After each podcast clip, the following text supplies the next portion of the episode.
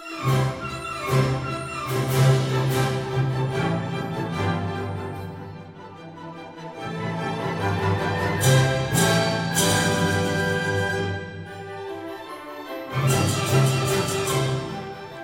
好，欢迎回到脑力有限。对，刚刚大家听到了很热闹欢快的这个过年的音乐。对我们其实快过年了。那么今天呢，我们其实还迎来了一位特别的嘉宾，我们的诺哥啊。我们是一次串台的节目，来，诺哥跟大家打个招呼。太客气了啊！我大家好，我是李诺，是太难了的主播。对，太难了是一档由三个男人组成的一个播客的一个栏目。对对对，所以太难了嘛。对，说到诺哥，其实我们前两天还搞了个乌龙。我跟诺哥认识将近快两年了，因为做播客这么久的时候，他其实是播客的老前辈，二一年就开始做了，是吧？这个老前辈真是不敢当。对对对，所以所以我我认识诺哥的时候，我就一直喊他诺哥诺哥。但前两天我们聊起年龄的时候，发现我好像比诺哥大一岁。这个东西啊，我觉得也挺尴尬的。为什么呢？因为过去有的。时候，特别是跟网络上一些朋友在聊天的时候呢，大家通常都会觉得我是至少得是个什么八零初这样子，可能我太老派了，old school。对对对对，那我的声音相对来说是比较可能偏那种。呃，小朋友的一点的这种声音感觉，哎，对对对对对，是比较什么那个比较流行的词儿叫轻舒音，是不是？比较幼态，对啊，所以所以但但是呢，喊了这么快两年诺哥，喊的也挺顺口的，所以呃，我我们现在还是以这样诺哥来这么称呼。对，我就哎呀，却之不恭了。哎，其实前两天刚刚过了腊八节，是吧？嗯，诺哥有喝腊八粥吗？没有，没有是吧？呃，您现在是在广东？对，我在广东。说实话，真的是，呃，来广东都算一算，快二十年了。哦，就是，对，就这么长的时间之内，就是，呃，感觉北方的一些年味儿的东西啊，就真的是离我的生活越来越远，越来越远了，是吧？嗯，因为我们有一句俗话嘛，叫“过了腊八就是年”。对对对对，但是其实感觉啊，这几年就是明显觉得这个年的这种氛围感越来越淡了。哎，其实说实话呀，像咱俩年龄说差一岁，但其实同年代的嘛。对。那像我们小的时候，我自认为啊哈，就是像我们小的时候那个年代，比如说八零末九零初这个阶段呢，我们还是能够感受到，尤其在偏北方的地区，还是能够感受到很浓厚的年味儿的。对。所以其实。我觉我甚至都觉得不是这两年，可能都是近十年，甚至更早就开始那种年味儿越来越淡了，越来越淡了。嗯，就是我觉得其实从一个角度可以说出来年味的淡的感觉，就是这几年有一个很明显的一个政策叫禁燃令嘛，就是不能放烟花爆竹，尤其是对对对，尤其是像我我所在的城市无锡，就每年划的这个区域越来越大，就从市中心往外划，然后就是。小时候你还能零零，就是也不是小时候，就是过往你还能听到一些鞭炮声，但是随着这个区域越放越大之后，这个这个零星的鞭炮声也听不到了。对，我觉得呀，这个可能跟各地的这个工业的发展有很大的关系。对，比如说那个我在广东这边嘛，嗯，那你知道珠三角呢，就是工业很发达嘛。是的。那么，呃，最早出来这个禁燃。烟花禁止燃放烟花爆竹的政策的时候呢，是全面禁止的。嗯，就在珠江呃，在珠三角这边是几乎是无论你在哪儿都不能禁止。那真的你能够听到或者看到呢，基本上大家都是偷放着来的。嗯，是的。所以呢，这两年很有意思的就是逐渐的开放区域。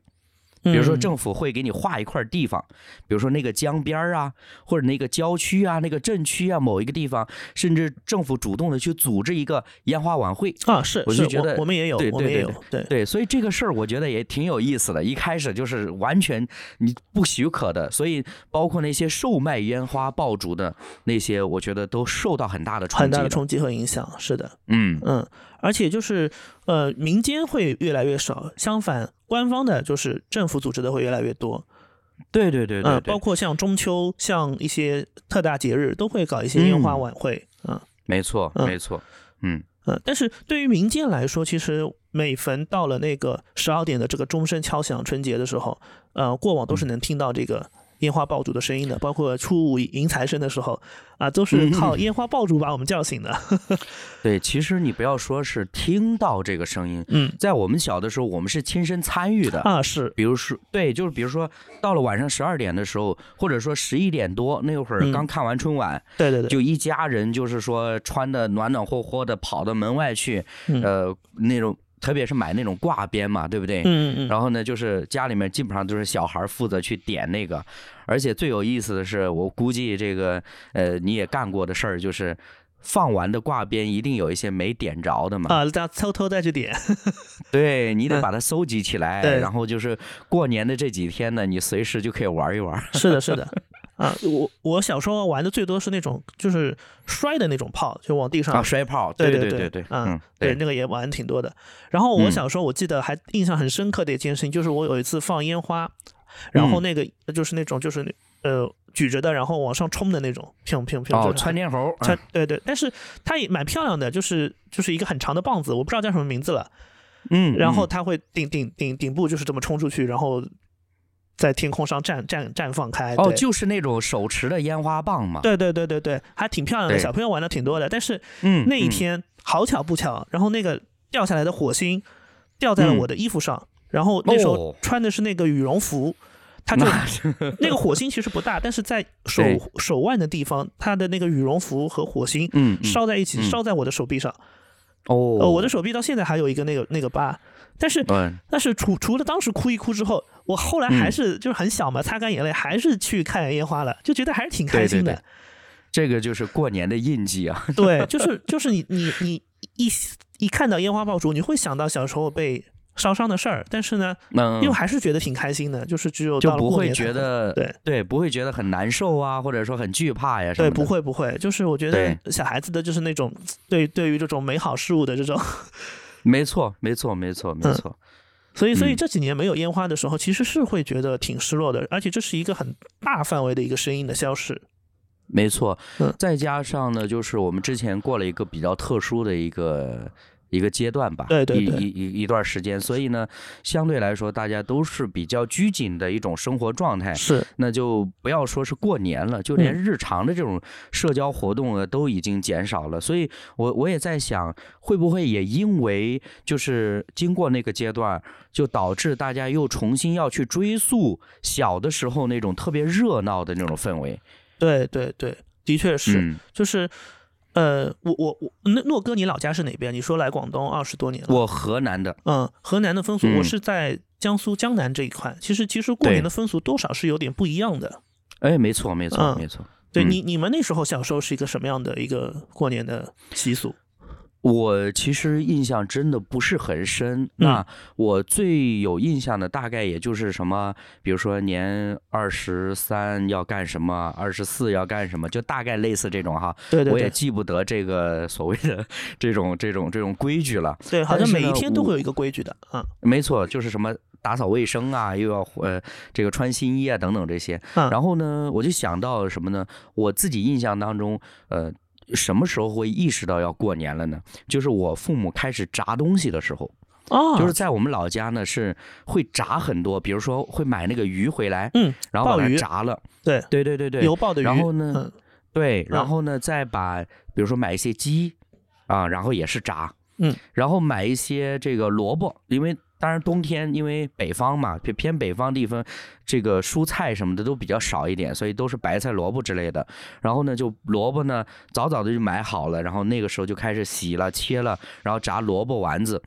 就是一旦我发现我父母开始做这个了，我就比较明显的感觉到要过年了。然后呢，就会。偷着在旁边，比如说炸一块，然后吃一块，偷偷捏一块。嗯，我我也会，我也会。像我们这边的话，其实，呃，江南人嘛，有一有一道那个菜叫熏鱼，其实，但是我们方言会把它叫成鲍鱼。我小时候一直以为这个这个鲍是油爆的鲍，但是我一直以为是和那个海鲜的那个鲍鱼。谐音嘛，我一直以为是那个东西，后来才知道这个“报”原来是这么写的。然后还有一个就是会做蛋饺，那时候我们做蛋饺挺有意思的，他是拿一个那个小的勺子在那个煤煤球炉上煤球炉上烤，嗯嗯，啊摊一个蛋饼，然后塞点肉进去，呃寓意元宝嘛，对吧？是是是，这种美食的记忆其实跟我们，呃，就是还是记得比较深刻的。相对来说，呃，小孩嘛比较馋。是的，是的，是的。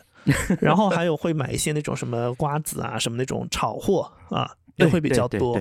对对，这个也会的。嗯嗯。然后我记得就是那个时候你刚刚说到的穿新衣嘛，小时候真的是一年一套啊。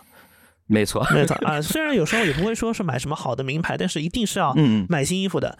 我记得无锡有一个那时候有一个商场叫做红梅市场，就是它是类似于有点招商城的这种概念，就是那种可以还价还到杀半价，可能还能再杀一半的那种那种场地。但是我们小时候很多衣服都会在那边买，所以就是你你一到那个时候就会呃就会那个去去那边买衣服嘛。我记得我买衣服的时候，我我我小时候还特别心善，我有一次我爸妈买衣服给我还价嘛，人家开那个一百。六呃，反正后来还到最后是什么一百六十三，然后。然后我爸就是硬要给他再再砍掉一两块钱，他就喊喊了一百六十一。我小时候又不懂，我就觉得哎呀，你不要再杀人家了，太惨了。我说你你就一百六十二吧。然后人家商家也挺挺挺挺会的，就说哎那那就听小孩的一百六十二吧。我爸也没没没法。哎呦，现在想想我我真傻哦。这个咱们是确实是对这个这个这个所谓的价值没有什么印象。但是你说到杀价呢，我就突然想到，因为在北方呢比较流。行的一件事儿叫赶集，嗯，那么当然呢，比如说逢初一十五呢，其实很多地方都有集的，是的。但是，一般到过年的期间呢，这个集就比较大一点了，嗯。所以呢，那个时候也有印象，就是父母会带着你啊去赶集啊等等。因为我父母呢，就我小的时候，我父母一直是做生意的，嗯。所以你可想而知，基本上是没有所谓的节假日的。对，你你想，父母带着你出去玩啊什么的都不可能的。但是呢，比如说逢过年的这个时间呢，他们就会比较有空了。比如说带着我们去赶集呀，当然带着你去赶集，其实不是为了带着你去玩儿，基本上就是什么呢？带着你去买一些过年期间要呃用的。比如说一些礼品呐，或者一些食材啊等等这些，因为可能接下来要去拜年了嘛，是的，你去拜年的时候要带礼品的，所以基本上都是这样。但但是呢，我就很享受那个氛围。当然呢，你说这个讲价是什么的，我通常也不参与，反正爸妈给钱。对对对，就是我们只顾玩。那个时候我可能我刚刚说的故事，就是我可能年纪稍微长大一点了，然后开始有点有点这种意识，但是呢，就好像好像对于杀价的这个事情不敏感。嗯，因为我爸爸还价真的是挺挺绝的，我到现在都不适应。哎，你说这个，我说实话，说到还价这个事儿，我记得很清楚。嗯，我的一个舅妈，嗯，她有一年呢，就带着自己的儿子，我的表弟去赶集。嗯，他我记得那个还是夏天还是什么时候，我忘记了，大概是五块钱买了一身短袖短裤。嗯。给这个孩子，然后我们一家人到现在，我们就说舅妈太厉害，太厉害了，太厉害了。那讲价能讲到这种程度，这个成本都进不来啊，是吧？对对对对对，按这商家是这样说的。呃，但是你过年嘛，对吧？反正卖也是卖，就图个喜庆也就卖了，是吧？是是没错。对对对，因为你说到赶集嘛，因为我是从小我没有在农村干待过。啊，我就是一直在城里面的，所以我当时也没有这样的一个一个体验。但是呢，刚刚也说到要拜年，其实拜年的话，其实我们家倒一直有这种这种规矩传统。对对对，就是一直要就是年初一开始就一家一家要去拜，因为像我们的父母辈其实都是有兄弟姐妹的嘛，是不像咱们，我是独生，您您是吗？呃，我其实不是，我是不对，对我还有几个哥哥，不过年就年纪相差比较大一点，比较大一点。对，就是我觉得我们这一代可能就计划生育刚开始没多久的时候，对吧？就是你你开始有独生了，所以所以其实其实他们父母之间会亲兄弟姐妹会走的会比较那个多一点，所以你那个时候过年其实也就是一大家子过年，我们现在过年其实就是小家子过年嘛。是是。呃，事实上也是一种家族关系意识上面的转变。对对对，嗯，哎，那个时候我们通常还比较在意说啊，一家人呢整整齐齐的在一起，尤其是呢我们的祖辈还在的时候，是爷爷奶奶或者外公外婆的时候，那么基本上呢，呃，都要聚集在老人的身边，这样子呢，让让老人享受一个天伦之乐嘛。是的，是的，我记得我们这边就是我父母是兄弟姐妹四个，然后。他们都是各自是四个，而且他们都是最小的。那无锡的话，除夕叫做大年夜，然后小年夜是除夕前一天，是这边方言的叫法。那我大年夜的话，就会会去爷爷奶奶家，就是伯父啊、姑妈啊，跟我爸这边一起。小年夜的话呢，会去我外外公外婆家，然后舅舅啊、姨呃姨妈啊什么的，就几家人家小孩会凑在一起，然后就就就是形成了很多年形成了这样的一个传统。但是等到长辈故去的时候，这个传统就。就就就基本上消散了。然后像我我的几个姐姐嘛，哥哥姐姐他们都是成家在外面。就是我们家就是我虽然我虽然是无锡人，但是好像这些这些人的另外一半都没有本地的，要么什么东北的，要么上海的，要么南京的，要么武汉的。是。所以他们现在出去过年也会一年隔一年，比如说今年在无锡，明年可能就跑到外地去过年了。那就是大家都凑不起来了。对。其实，呃，从某种角度上来说呢，就是我们个人可以活动的范围扩展了。是的，就在过去的时候，比如说，呃，一个人你要长大了，然后要成家了，基本上呢，就是你周边的村子啊，或者是你周边的这个区啊，这个范围之内，因为那个时候讲求的一个逻辑是要知根知底嘛。嗯。那基本上就是本地优先的，那么找到一个条件合适的，然后呢，就是相处一下就可以了。但是随着这就是经济上面的有所发展之后呢，大家就是活动的范围扩展了之后，慢慢的大家也发现哦，原来我是一个无锡人，我可以在广东生活，或者我是一个河南人，我可以去东北生活。就是原来大家这种这种观念上就被打开了，以至于说就是我们呃不再局限在过去的那个范围之内了。是是是，空间逐渐被打开，所以嗯，就是也许也不是说一定要那种。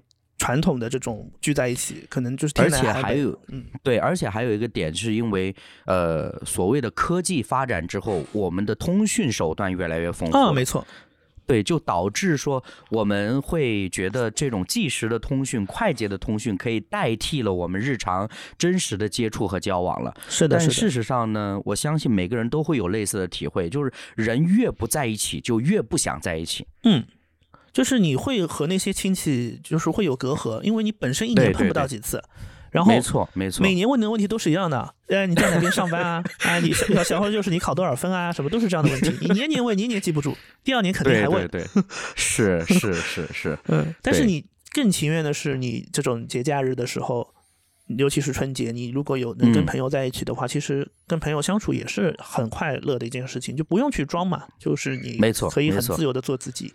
所以，其实我们在讨论这个年味儿越来越淡的时候，你会发现其中有一点是人情味儿越来越淡。嗯，或者说它是一种边界越来越远了。对，或者说是我是觉得在重塑一种人物关系。比如说小时候我们刚刚说到的，它是一种家族式的这种人物关系，现在可能是一种朋友式的人物关系，就独立独立的小家庭。然后可能我们小时候跟亲戚家里人，因为他们父母之间是兄弟姐妹。但是现在我们跟朋友之间，其实有时候会旅行，过年可能几个朋友相约带着小孩一起就出去了，它也是一种新型的社会关系捆绑在一起。对对对对，因为过去还是我说的那种家族型的这种呃人际关系呢，它是一种充满结构性的。嗯，就是你通常，尤其是在过年的时候，你看这个晚辈跟长辈互相的称谓，嗯，这个晚辈之间互相的称谓，它都是带有血缘关系形成的这种结构的，是非常紧密的。因为你叫出来，比如说姨父、姑父、姨妈，呃等等这些呃这个长辈的称呼，你一叫出来，似乎他一瞬之间就把你的关系拉近了啊，没错。即便是你以前可能你小的时候根本没见过，我自己是有这种感受的，因为我从小跟着父母去。去呃，他们做生意在哪儿，我就在哪儿，所以我在老家是基本上是没有太多的时间在待着的。但是呢，每次跟着父母，无论是去我妈妈家还是去我爸爸家呢，基本上只要这称呼一来，哇，那个亲切感，包括他们的接纳度，很明显就提升了。嗯，但是现在呢，呃，你可以理解成就是一种呃个体的，就是那种这种碰撞吧。我觉得，如果说你个体的融合肯定是不形形象的，但是这种碰撞是很明显的。尤其是你生活在不同的城市、不同的地域，然后你所养成这种生活习惯和思维逻辑的方式不同的时候，很容易产生的其实是碰撞。是这样子的，就是我网上也听到朋友说嘛，他们有时候不愿意回家过年，因为他们觉得回家过年其实挺无聊的。因为我比如说我在大城市平时生活，我养成了一种什么样的生活习惯？对。我我比如说晚晚饭，我我什么九十点以后我还能有夜生活，但是你到了家里过年 没有夜生活了就是，一遍又一遍的重复看春晚，看重播，然后就就吃吃这边吃吃那边吃吃，它就结束了，一天天嗯嗯嗯，是是一种生活习惯的冲击，呃就会觉得无聊。对对对你不要说年轻人，就连我父母也是这样子。因为嗯前段时间我父母呢一块儿回去老家去看望我外外婆，嗯然后呢，当时回来之后，我我妈就跟我说起来这个事儿，她说：“哎呀。”你说老家的人，他们怎么那么早就睡觉了呢？就是就是晚上八点钟，然后全黑了，嗯，我们也不好意思开电视看。真是这样，真是这样，就是对对对生生活生活习惯可好了，但是这种好哎是是跟我们现阶段的这种生活方式，尤其是大城市的生活方式，它是不匹配的。就是你别扭嘛，你的感觉总归是别扭的。对，很有意思。哎，诺哥，你们小时嗯候过年肯定也有压岁钱、红包这样子的吧？啊，当然有。哎，你们小时候 是大概多少钱？呃，我印象当中，当我有意识开始收的时候，差不多就是那个时候已经五十、一百了。对对对，我记得我嗯好拿了好多年的一百块钱，觉得是吧好像感觉都是这样子。后来就嗯年纪就是随着自己年岁增长嘛，同学之间也会聊这个金额，就是你开始对金额有一点意识了，就发现不对啊，人家都是什么五百甚至一千起，哇，这个差距很大。然后到了大学里的时候，就碰到比如说会有一些上海的同学啊，会有一些北京的同学啊，哎，聊起来这个事情之后，他们可能这个嗯。额度还要高。没错，没错，啊没错。这个这个，我觉得是跟地域有很大的关系的。对，嗯，像我，当然跟你，比如说谁给你发这个历史，呃发这个叫压岁钱有嗯关系。比如说，广东待久了，历史，呃对对对，这叫历史，对吧？，嗯，那所以你一听这个历史呢，你就知道他要的不是这个钱数，钱是好他彩头要的，是这个所谓的彩头。对，所以呢，人家就说嘛，广广州就封顶的就是十块嘛，嗯，是。就是两张五块或者两张十块，会有这种情况。但是基本上就是见人就给，嗯是这种情况。嗯，那跟我们那种说是家族之间的财产转移是不同的。它就是财产转移，而且对对对对，而且你你去算的话，就是这笔账永远是算不平的。没错啊。没错，就是这样子。我你说起来，我想起来，我小的时候呢，我有一个舅舅，嗯。那舅舅家呢是有三个孩子的，嗯所以呢，每次我们如果去他们家拜年，比如说我父母要给他，比如说三张一百的，嗯，我只能收回来一张。是是是，这个这个永远，我跟你说，我比你还要惨，因为啊我刚刚说到了，我我爸是家里家他们兄弟姐妹里面最小的，啊我妈是兄弟姐妹里面最小的，所以嗯我也是生的最晚的嘛。那他们有小孩，刚有小孩的时候，大家都给给给给给，我爸们一直是掏出去的。等到对对对，我出生了嗯，好了，开始互免了。哎呀，就不要给了，不要给了，合着我们白给这么多年。关键这个事情历史它又重演了，你知道吗？等到我我我们这一辈开始生小孩的时候，反正不知道哪个好事者又开始给了，给完等到我生完小孩之后开始互免了，合着我们当了两代冤种，这个确实有点过分了。太夸张了。但是但是从我们的角度来说，那我给出去也就给出去了，因为我觉得过年嗯就像你刚刚说的嗯立誓，对吧？对是个好彩头，我觉得也应该的。没错，哪怕现在如果说如果说那我我其实是想给的，但是我父母他现在想法变了，他就说干嘛给啊？给了每次都收不回来。但我觉得就是个好彩头，我觉得小朋友挺可爱的，就应该给啊，而且一年也见不到几次的。但是从他们角度来说，他们就按着你不让你给。对对对对，有一点那种怎么说呢？就是你呃，尤其是像我们啊，现在长到这个年纪了，嗯你已经成家了，开始有自己的孩子了，也就是说，你开始稍微的能够体会到，或者说能够进入到曾经我们的父母的那个角色状态里边的时候呢，你会发现哦，原来我们看重的是呃这个。感情或者说这种呃亲友之间的这种连接，可能多过于我给了一百块或者给了我多少钱之类的东西。对，你比如说，你刚刚讲到说，可能北京、上海的朋友，包括我知道东北的朋友，那个夸张到一个地步，有人是塞银行卡的。我的妈呀！这个事儿，我想想，我就觉得，哎呀，这确实是有点太夸张了。对，但是我觉得这个怎么说呢？它也是一个财产转移。你作为小孩，你其实拿不到这个钱的呀。反正爸妈都会说爸爸妈帮你保管，但是给不给是的是的你也不知道了这个钱，对吧？对对对对对，当然我还是那个那个那个观点，就是过去呢，大家很重视这种家族与家族，或者说整个家族之间呢不同的部分，这样子通过这样的一种方式来做联络。嗯甚至说我过去听过一种说法，比如说这个家族里边，呃，某某和某某呢彼此发生了嫌隙。啊，闹了矛盾，那通常呢是要到过年的这个时候就把它化解掉。啊，作为一个契机，对，对，就作为一个契机，所以过去呢就会觉得好像哦，大家呃虽然可能个性秉性都不一样，有的时候也会产生矛盾，但是整整体相处是融洽的。就是有的时候会通过，比如说就是过年了，嗯然后呢长辈也在场，大家也都劝着，再喝两口酒，基本上这个事儿就了了。对，就是尤其是像这种大宗族，我觉得这种有些地方什么组长啊或者村长啊，他这个 话语权可能会比嗯，政府、比警察好用的多。对对对对。嗯，对对对对，中国本身就是一个市乡绅的一个一个一个，就是这样的一个结构社会嘛。对对对。甚至包嗯括现在像很印度很多地方，它还是有这样的一个传统在的。有些地方就是靠嗯一些什么族长什么之类的来，来来管管理这样子。对，没错，没错，没错。通常，我个人也觉得，包括即便是你不是那种所谓的族长、村长，嗯。就算是一个家族里边的，比如说长辈、祖辈，对。那么他的存在，往往很多的时候，他的目的不是为了判断对错的，他是为了要顾全大局。嗯。比如说你整个家族和不和睦啊，你整个的这种相处的模式究竟是不是一个健康的状态？从这个角度来看呢，我个人是非常认可这种模式的。是，因为有很多的事情，其实我们知道生活里边有很多事情它是不分对错的，嗯就是你站在你的角度上是有理的，但是我站在我的角度我也没错啊。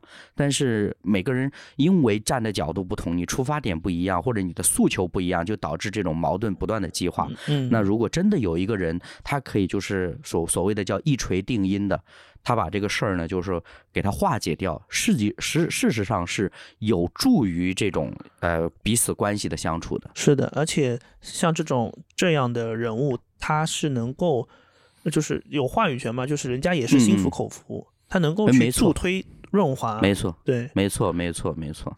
当然，我们今天聊的这个主主要的这个主题是跟年味儿有关的。是的，是的，然后刚刚你提到了，就是呃，其中一个叫这个烟花的这个味道，嗯，然后我我也提到了一个就是炸东西的的味道，味道，嗯，对对对对。然后我还想到其中一个叫呃春联的这个啊，味道，这个也是，对，因为对，因为其实我相信北这个中国呃大部分地区吧，就是到了过年的时候还是会贴春联的，嗯，就像我刚刚讲。嗯，比如说逛赶集的时候，通常我记得，呃，我父母也会在年前的去赶集的时候去买春联。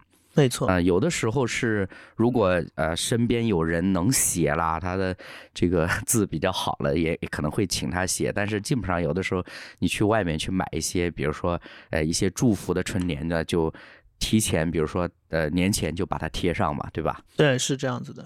而且就说到这个春联的变化，其实这几年我觉得随着这种文创啊、设计感这种东西出来之后，很多年轻人嗯其实他对春联他是有一些追求的。啊，它可能区别于过往的那种很传统的那种，呃，什么诗啊、对仗的这种文字，反而会做的很有设计感，很诙谐，甚至还有一些 IP。反而是我觉得嗯年轻人其实在玩这一套上面，他是有有有一些想法和一些创新的。所以你要这样说呢，其实过去的人呢，或者是老的传统的东西，它反而是一种仪式感的体现。嗯就是我也不太去思想说这个所谓的这个春联，它应该要有怎样的设计感，或者说有没有什么新奇的视角。对它反正就是说，因为大家一直都在这样做，然后呢，我也这样做，它其实就是一个仪式感的体现。对是是这样是这样，但是我觉得现在年轻人可能更多的他就会去玩一些花火，他依然保有这种对对对对仪式感，但是我在这个仪式感上，我让他更多的人更愿意去接受，更愿意把这个好的东西传承下去。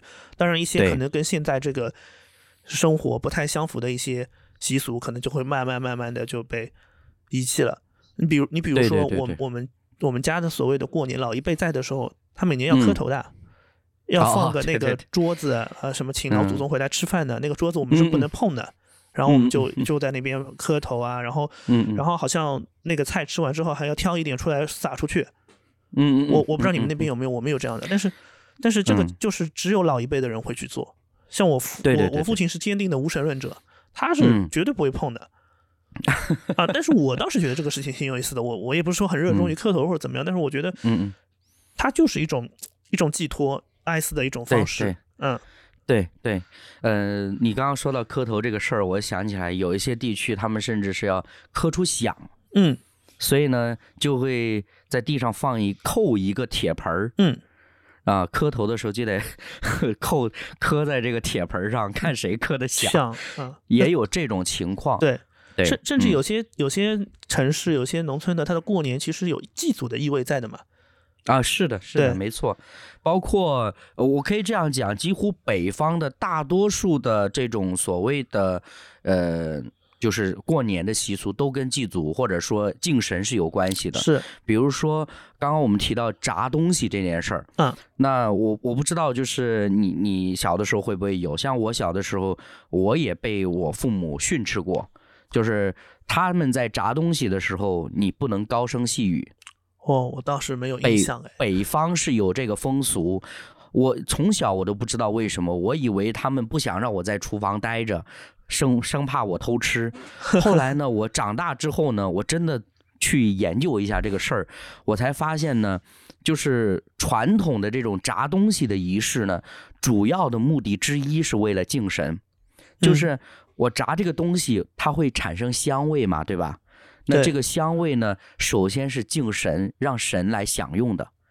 如果呢，你在厨房里边高声细语呢，就会把神仙吓走。吓跑，哦，所以我，呃，当然，我成年之后，我想到这个事儿，然后我写，终于知道为什么的时候，我又觉得为什么这么幼稚，就是 神为什么会被人的声音吓跑？这这种事情其实它不能细想，就很多东西你一代一代这么传承，我们也一代一代这么接受，而且过往的很多东西，他的一些学识啊、一些受教育程嗯度都不高，他愿意去听信这种，愿意把这种寄托在这边，其实我觉得也不是一件坏事。就像可能西方有基督教，有对吧？天主教他们这种，其实嗯信宗教对于他们来说是不是一件坏事？是反而是有有，就我们说举头三尺有神明，有一种对对对对制约在。他他敬畏之心嘛，对，有敬畏嗯之心。对，除了法律之外，还有一样东西去去去约束着你。其实我觉得这个也是我们呃中国传统思想里面的一种约束嘛。对对对对，当然，呃，我刚刚也举的这个是其中一个例子，包括我们小的时候有一些所谓的，有一些地方什么杀猪，嗯，然后那个猪头你要煮了之后，很多是也是要祭拜之后，然后才分的，呃，这些其实都是贯穿在里边的。当然，你提到那个关于信仰这个问题，嗯我自己的观点呢，我还是会觉得中国人的信仰相对还是比较，嗯，怎么说呢？缺乏体系。啊，是对吧因为就是我们的这个民族很多，教文派就是多这样子。对，文化也交融也很多。之前历历史上一一会儿有焚书坑儒，一会儿有罢黜嗯百家，独尊儒术，一会儿又三教合一，对吧？儒释道。是，这个这个经历的这个朝代民族又很多，对吧？一会儿是北方当权，一会儿南方当权，一会儿又是嗯对吧？这个嗯这个变革太多，太庞大了，只能说 所以你会发现中国人的消化能力真好强啊。是的 啊。就是现在，尤其现在民族大融合之后，我们反而看到一些很民族的、很少数民族的东西，反而是嗯真的是嗯很羡慕他们能够传承下来。但是相对来说，嗯对对对对对，当然我们觉得我们汉族自己的东西反而保留的越来越少了。所以你回过头来再看，我们今天讨论年味儿这个事儿，跟中国人的信仰的逻辑也是有直接的关系的。是，今天我们为什么缺乏这个年味儿，或者说过去为什么那么重视？你会发现，我们小的时候仍然还在传讲关于怎么驱赶年兽的事儿。啊，对，其实啊放或者炮它说就是一个驱赶年兽的方式。对对对对，那事实上，我们从中国的历史的史书上面是几乎很少去看到有强调这件事儿的地方的。虽然这个传统似乎是一直有的，但其实是没有一个所谓的正统的历史是呃一直流传去记载的。那你就会发现，它是应着时代的需要出现的嗯。就好像在汉武帝的时候，儒家出现了。那对于他来说，他是一个当时他的权利的需要之一。所以，其实我们的年代，我们小的时候那个年代，某种程度上再往前倒一辈，比如说我们祖辈那个年代，他们其实是有心灵的这个空洞。的需要的，嗯，但是呢，因为呃，可能大家众所周知的一些原因，我们就会发现说，呃，有一些地方是被强制性的人内心的这种心灵的渴望要被压制下来，我们要更多的关注到你看得见、摸得着的一些东西上。就是那种唯物的那种东西，你要非常强调它，所以就导致说，哎，等到这个稍微有一些扭转和开放了之后呢，我们又重新的燃起了这种，就是对于一些呃神明啊，或者说在信仰方面有一些尝试或者突破的一些。对对对对对，这个就是很明显的一种年代的记号。但是到了现在，比如说刚刚这个呃，小亮你提到的关于年轻人呃去贴春联的时候，就特别的所谓的叫设计感，呃，设计感，或者说很注重它要表达的含义等等，你会发现又是到了我们现在一个阶段，就是我们不太尊重所谓的传统里面它究竟是什么意味。嗯，为什么窗帘呃，为什么春联一定要是红色的呀？对吧？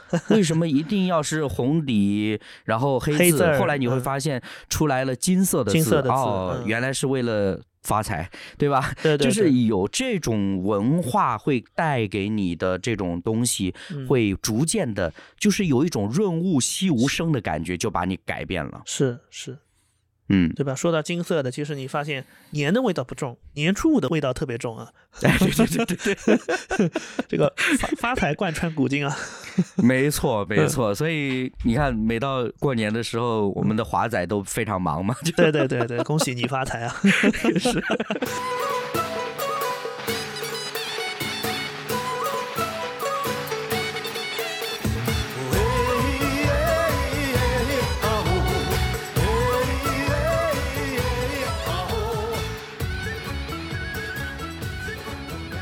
就是你，但凡超市里面可以唱 唱一一整个年。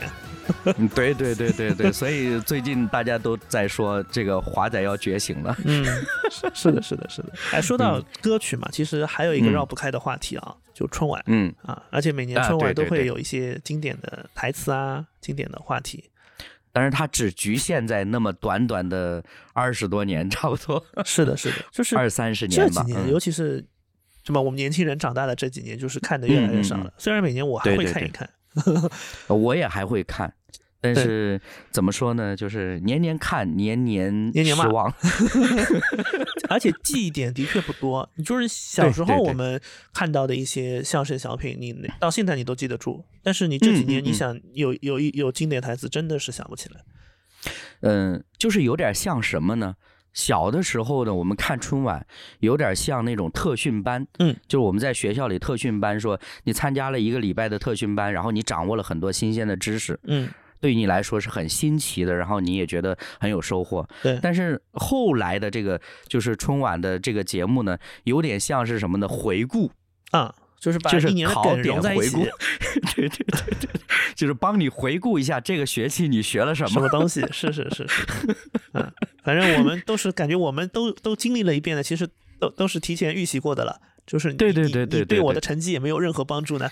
是没错没错，基本上就是因为你很明显的，你看，直到现在那些二十年前、十多年前的那些，尤其是语言类节目，是它仍然被大家广为流传。嗯，那你就足以证明他们的那个作品，呃，是足是能够经得起时间的这个这个打磨的。对。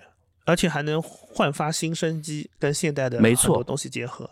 那它的前提是因为你有足够的这个呃质量，或者是足够吸引人的地方嘛，是对吧？是，比如说那个叫《念诗之王》那个段子，对吧？就是改革春风吹满地。对对对对对，本山大叔那一套词儿全放一块儿。事实上你会发现，就是我们说春晚是年味儿，呃，或者是我们说这个年味儿年味儿，它不光是那种嗅觉上的味道，或者说你感官上，其实包括声音也算，对不对？是。所以你你听。听到他这一这这首说 mix 剪辑的这首歌的时候，嗯，你自动想到的实际上是那些春晚里边的画面。画面是是是，嗯，我我记得我们小时候全家一起在看春晚的时候，那时候我很小，然后他们看赵本山看的哈哈大笑，捧腹大笑。我们那个时候对那种幽默感，那那个阅历肯定是不够的，你 get 不到那些点的。所以我记得我姐姐问一句：“哎，你怎么还不笑呢？”我心想：“说 在笑什么？”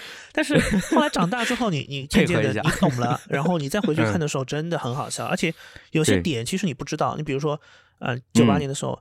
风景这边独好，它还还有很多政治隐喻，对不对？但是，那个时候我们是不知道的。哎，你后来回去看的时候，哇，原来真的真的这个本事真好啊！是是，而且哎，说到这儿，我突然呃意识到一件事，因为我是北方嘛，就是这算是如果按秦岭淮河算哈，因为很多人都在纠结你们中原人 称什么北方，但是就是我觉得我作为北方人，基本上春晚，尤其是语言类的节目，我。大部分在小的时候我也都能看懂，虽然有一些更深层次的意思我不明白，但是你会不会觉得你，比如说你作为这个江南地区的人士，呃，会不会有一些梗、一些包袱，你是就是不能马上的 get 到的？呃，我还好，因为我从小还蛮喜欢曲艺类的东西的，包括相声。哦，对我还好，但是你想，你刚刚说南方，其实我现在。对于你身处的位置来说，我们也是北方啊，那倒是，那倒是。对，所以这个东西其实也很难去界定。那我觉得很多还是跟自己的个人的爱好会有一些关系。像我小时候我是看春晚长大的，尤其是相声啊、小品啊，我我对这个东西的喜爱程度是比较高的，所以我我没有那么排斥。当然，我对于上海很多海派的东西，我也很喜欢，因为我们的方言体系非常相近，我们的生活习惯也非常相近。包括最近《繁花》大热，就是对于我来说是真的太喜欢了。那所以无论是这种南派的文化，或者说是北方的东西，我我感觉都没有特别排斥。包括您现在所在的这个广东地区，我小时候是看 TVB 长大的，那我们我们都称自己叫 TVB 儿童。所以，所以我我我我对粤语也是能够去去去了解，然后对于。呃，港澳的文化，尤其是我们小时候追星，其实也都是追的很多港澳台的星。我发现我对于文化的接受度还真的挺挺挺宽的，接受度挺强的。所以你会发现呢，就是像我们这一代，或者说我们再往后的一代的呃人来说呢，他就出现一个状况，就是我们接受信息的范围不断的在扩大，是，以至于呢，我们这种互相的比较。也会越来越多。嗯，那为什么我刚刚提到这个南北方差异呢？是我最近才想通的一件事儿。嗯，是因为我，呃，因为我们太难了的节目里边，其中有一个老广嘛。嗯，我就是辉哥是老广，然后呢，我们就跟对对，我们跟他聊关于这个所谓的年味儿的时候呢，他就说我们小时候真的没有这种看春晚的概念。嗯，当然呢，我以前其实了解过，比如说像呃，就是呃，尤其是。呃，叫广东地区吧，对，就广东地区，通常到过年的时候，比如说，呃，香港 TVB 有一些跨年的晚会啊，等等之类的，他们就会很喜欢看，因为这个语境是一样的嘛，没错，都是讲粤语的。那么另外一件事呢，他就说，到了除夕晚上，我们还可以一起去逛花街呀，啊，广东的花，对。对花市花街，那当然，我最近这几年啊，不是，也不是最近几年了，因为我来了广东之后呢，慢慢的适应了这个呃一些习俗之后，我也是每到过年期间，我都很想去逛花市啊，就是我都入乡入乡随俗了啊。对对对对，因为其实你你没有我我真的觉得说，作为一个南方人，呃，作为一个北方人来说，你当你发现你在。冬天的时候，在深冬的时候，你还可以看到各色的鲜花的时候，那种心情是不一样的嘛。当然，现在已经习惯了，这这个倒无所谓。对，但重点是什么呢？就是说，你会慢慢感觉到，哦，其实这种逛花街、跟家人相处的方式，也不失为是一种好的形式。嗯，再加上呢，我们现在对春晚又那么失望，是吧？是的，就是好像也没有值得期待的。再加上呃等等啦，就就你你春晚还有回放嘛，对吧？现在有的时候，我要是跟我太太说：“哎呀，咱们再等等吧，看看有没有啥节目。”她就说明天还有回放呢，就是就是那种状态。获取的渠道也很多。小时候你可能直播不看，对对对，你就你就看不着了啊。现在就是你就算不看，你那个短视频也会逼着你看，而且还有集锦。对对对对对，各种剪辑，各种奥创。对对，呃，B 站上面好多啊，所以你对不愁看不到。没错，所以就是当这种信息源越来越多的时候，我们那种对比就马上出来了。嗯，那就很容易去说，哎，这个到底好不好？那个到底好不好？嗯，再加上尤其是这几年吧。就是国内这种喜剧类综艺，嗯，突飞猛进的发展，对不对？是是是。然后各，尤其是江浙地区啊，就是这种综艺做的很多。嗯。然后呢，大家难免就会有一些比较，对对吧？就说，哎呀，这个春晚小品为什么不用这个？嗯，对，甚至会有一些疲劳，对吧？就是我笑不动了，我知道，就是他上一句我都知道他下一句要说什么。是的，是的，是的。所以，所以其实你会发现，就是我们真正需要的不是笑。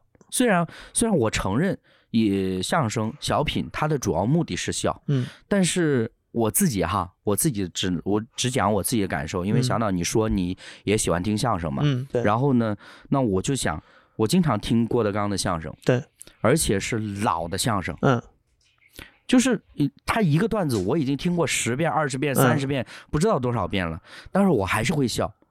我有的时候我会尝试去理解这件事儿究竟是怎么回事。是，后来我发现其实是节奏的问题啊，对大师的节奏。对对对，我需要的不是他那个包袱，他设计的怎么样，对，而是他的节奏。然后呢，当当他有足够成熟的技巧，可以把我带进他的节奏里边的时候，我会发现哦，原来。其实要笑真的不难，不难。就虽然你知道这个包袱是怎么回事是的，是的，就是 对你同样一段传统相声的托妻献子也好，什么也好，对吧？我们不同人讲出来那个韵味真的是不一样。对，有时候觉得他的意思，他的一些弟子真的是到不到那个程度，他非得是经过这个时间的历练啊，不断的打磨，我才能有他独属于他各自己的那个相声的味道。对，所以你到最后了，你会发现，其实你真正欣赏的是这个人，是他的一个技术层面上的东西。对对对，嗯，所以有时候回过头来看，挺挺挺挺惋惜曹云金的，真的有时候觉得他看着他就好像看到了老郭。也嗯，怎么说呢？我觉得众说纷纭，对吧？网上其实这个观点也各有呃自己的角度。那。我也会觉得，或者曹云金就需要经历呢啊，也至少他现在没有放弃相声，他没有放弃。那对，那如果等到德云社，或者说是等到老郭离开，嗯，那他自己也得到一些历练，那至少他基本功已经打好的。对，这个我相信大家都是公认的。对。二三年的时候，他还翻红了一下呢，在在互联网上就搞直播，相声直播，哎，突然间又火了啊！我觉得也挺好，说明说明他的实力啊，还是受到很多人的认可的。嗯，对对对对对，所以你会发现，你看我们讨论的很多东西，是首先这个人物他立得住，他经得起我们的这种推敲，包括我们说，你看过去。曾这个在春晚舞台上大放光彩的，无论是赵本山、黄宏、巩汉林、赵丽蓉老师等等这些，他们的人物本身，他们的塑造能力、表达能力是首先得到大家的认可的，没错。其次才是他们表演了什么节目，是，就是信念感很强。他们一站上去，我们就信，我们也信念感很强，就是互相相信。对对对对对对对对对对对对。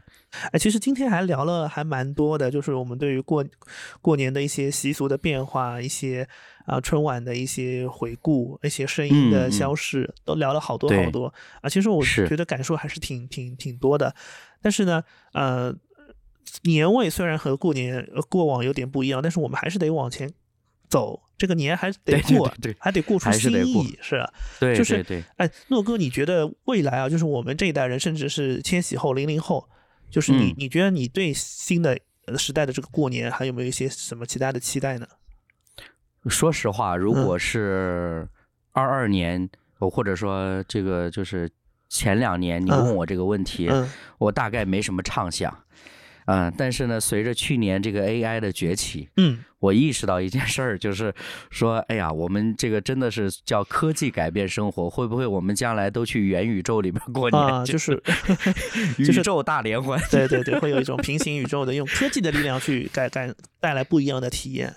对，毕竟人家联合国都已经说这个除夕这个当成这个世界的这个假期了，对对对对对对。所以从这个角度来看，那这种呃国家的这种呃，因为其实是呃我们也能感受到，最近这几年虽然春晚的节目呃总是差强人意，但是呢，这种国际的连接也是越来越强，越来越强。那么你你会发现，就是说呃我们在这个中国文化这。件事情上好像一直在做往外推的这个事儿，嗯，但是你推到一定结果之后，会不会有一个说是返回，就是可能是更多的。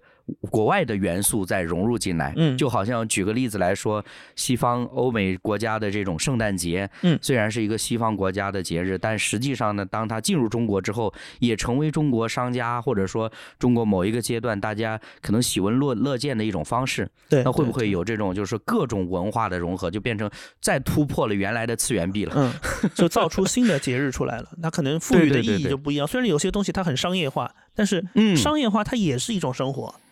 对对对，因为有一个核心，是因为我们现在习惯了商业化，是就好像。我们现在最习惯的是去便利店、去超市买一个不用讨价还价的商品，但是我们的父母就是非得讨价还价。没错，没错，他就是就是享受这个过程。对对对对对，因为我们是要逃避这个过程嘛，对吧？就是 就像就像祭奠他的青春。是。呃，当然，我相信某种程度上我们仍然是有遗憾，但是我觉得，嗯，我我我比较某种程度上我还是觉得很感恩的一件事。是那些经典的综艺的那那些经典的曲艺的节目，嗯，我们今天仍然可以回顾，是这个是我觉得比较感恩的。也许未来不会再出这样的节目了，就是越他越不出，我们越越觉得想到珍贵。对对对，而且最关键的就是我们刚刚其实也聊到一件事儿，就是说，当你想到这个小品片段的时候，你想到的不仅是春晚舞台上那个场景是怎么样，你还想到了你小的时候跟家人相处是什么样子啊？对，是的，是的，那种场景就是其乐融融的感感觉，就特别怀念，特别怀念。对，也许是因为他珍他他珍惜，所以我们更怀念。没错，没错，没错。然后我又想到就是呃。过往嘛，像我们父母，他们真的是能张罗一整桌年夜饭的。但我 觉得我们我们已经没有这样的能力了。我们现在预制嘛，对对，都是不只是预制吧，就是你你没有这样的经历。你比如说像我现在就是到这个时间点，我按照小时候我们其实都在等过年等放假了嘛，对不对？但像我们现在打工人，真的是我早上六点多钟出门，我我正常情况不加班，我到家也要七点多钟。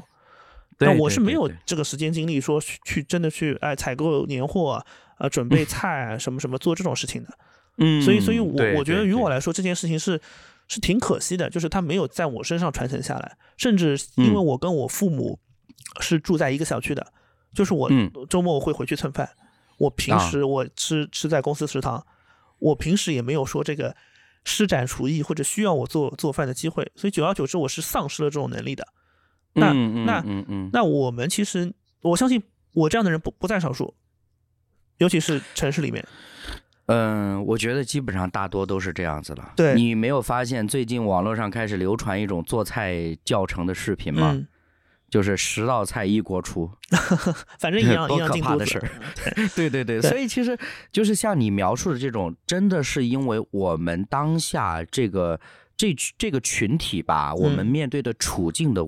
问题，嗯，我们没有所谓真正意义上朝九晚五的作息这样子的一种状态，对，以至于我们缺乏了经营生活的能力，能力是的，所以你会发现很多东西我们都在凑合，我们都在将就，嗯，那为什么大家强调仪式感？是因为你没有办法维持，所以你才要强调嘛。如果你的每一天的状态是一个很正常的，说是很有仪式感的，或者说我们很看重一些，比如说家庭关系啊，或者等等之类的，那你不必要去强调，因为本身你每天都在做的。对，嗯，所以我我我我想的就是，我们小时候我们的父辈，他们用一桌这样的菜，或者说用一道道这个美食来连接我们这这么多人，他是他们他们的一个过年的方式。那我我们这种新的人类，年轻的人类。